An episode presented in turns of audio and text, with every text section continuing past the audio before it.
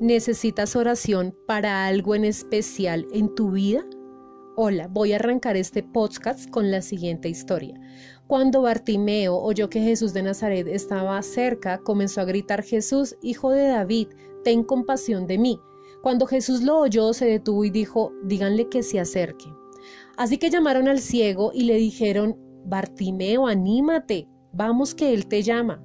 Entonces Bartimeo echó a un lado su abrigo, se levantó de un salto y se acercó a Jesús.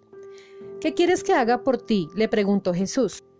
Mi rabí, dijo el hombre ciego, quiero ver. Y Jesús le dijo, puedes irte, pues tu fe te ha sanado. Al instante el hombre pudo ver y siguió a Jesús.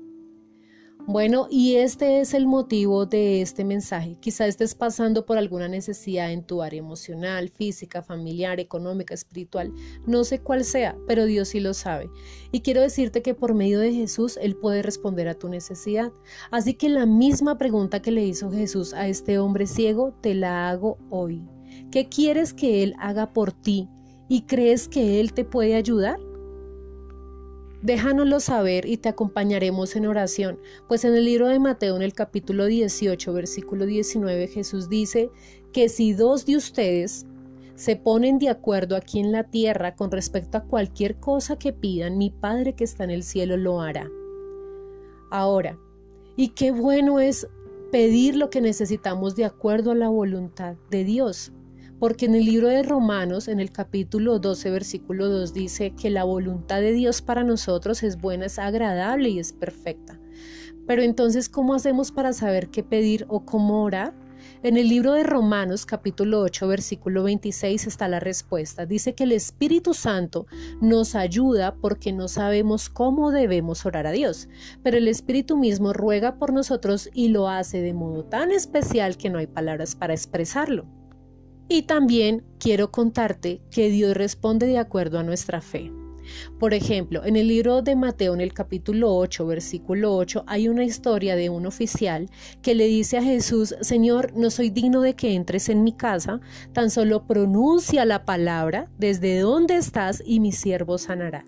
Y al oírlo Jesús quedó asombrado por tan maravillosa fe y sanó al siervo de aquel oficial. En otra ocasión, una mujer que llevaba 12 años con un flujo de sangre y que había gastado todo lo que tenía en médicos, se enteró de que Jesús estaba cerca a su casa, Jesús pasaba cerca a su casa y dijo, si toco al menos el borde de su manto, seré sana. Y cuando ella fue y lo hizo, salió de Jesús poder sanador, y esta mujer quedó sana. La fe del soldado y la de esta mujer son diferentes, pero cada uno recibió su milagro.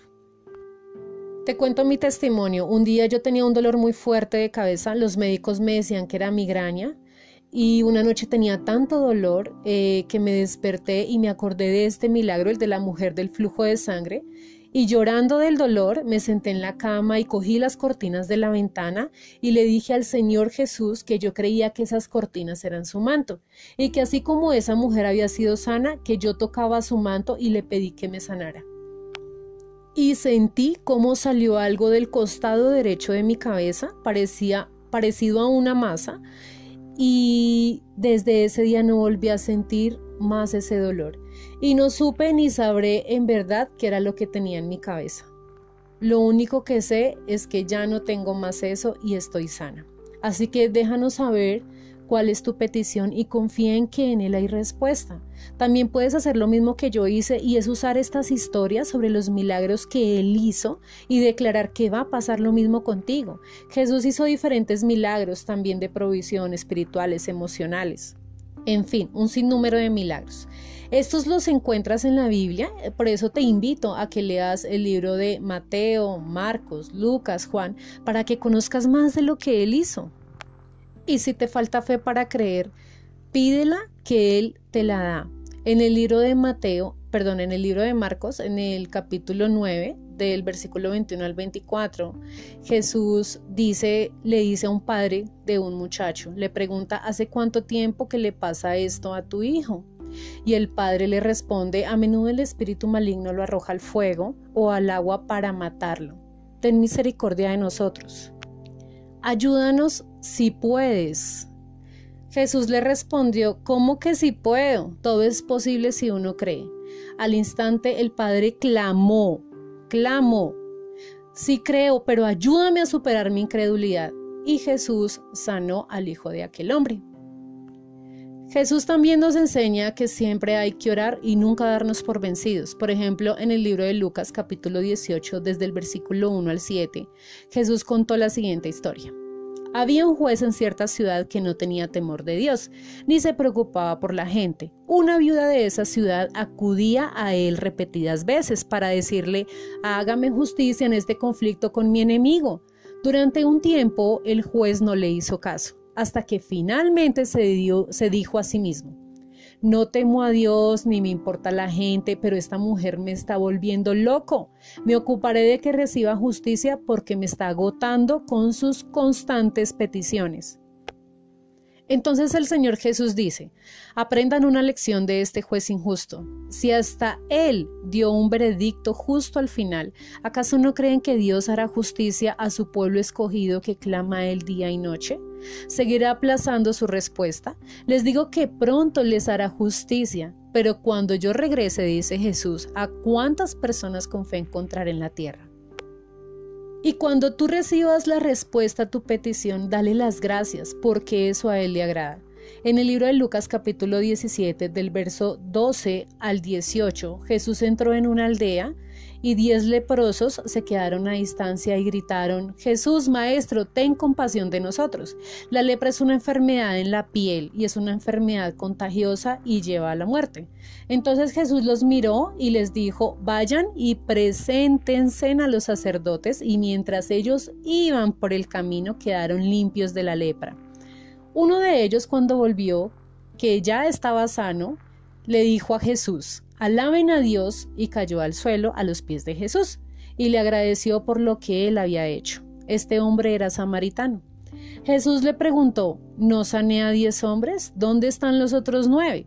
Ninguno volvió para darle gloria a Dios, solo este extranjero. Entonces eso nos lleva a qué? A que debemos ser agradecidos. Y para resumir todo lo que he dicho, número uno, Dios responde a tu necesidad, no siempre a lo que quieres. Número dos, puedes contar con el apoyo de otra persona para orar, pero no dependas siempre de ella para hacerlo, pues Dios es el que va a hacer el milagro en ti. Número tres, el Espíritu de Dios te guía para saber cómo orar y también para saber qué pedir. Número cuatro, La fe mueve la mano de Dios. De acuerdo a tu fe o la forma en la que creas que Él te puede responder, así será. Número 5. Activa tu fe, conociendo los milagros que Jesús hizo y úsalos a tu favor. Número 6. La fe es confiar en Dios y es estar totalmente seguro de que vas a recibir lo que esperas. Es estar convencido de que algo existe aun cuando no se puede ver. Número 7. Si te falta fe, pide. Número 8. Nunca dejes de orar, persiste, pero que tu necesidad o que esa petición que tienes no se convierta en el centro de tu oración, porque eso también muestra falta de confianza. Número 9. Agradecele a Dios como si ya hubieras recibido tu milagro. Número 10. La fe sin obras es muerta. Después de orar, actúa, cree. Muchas veces en el camino es donde está la respuesta.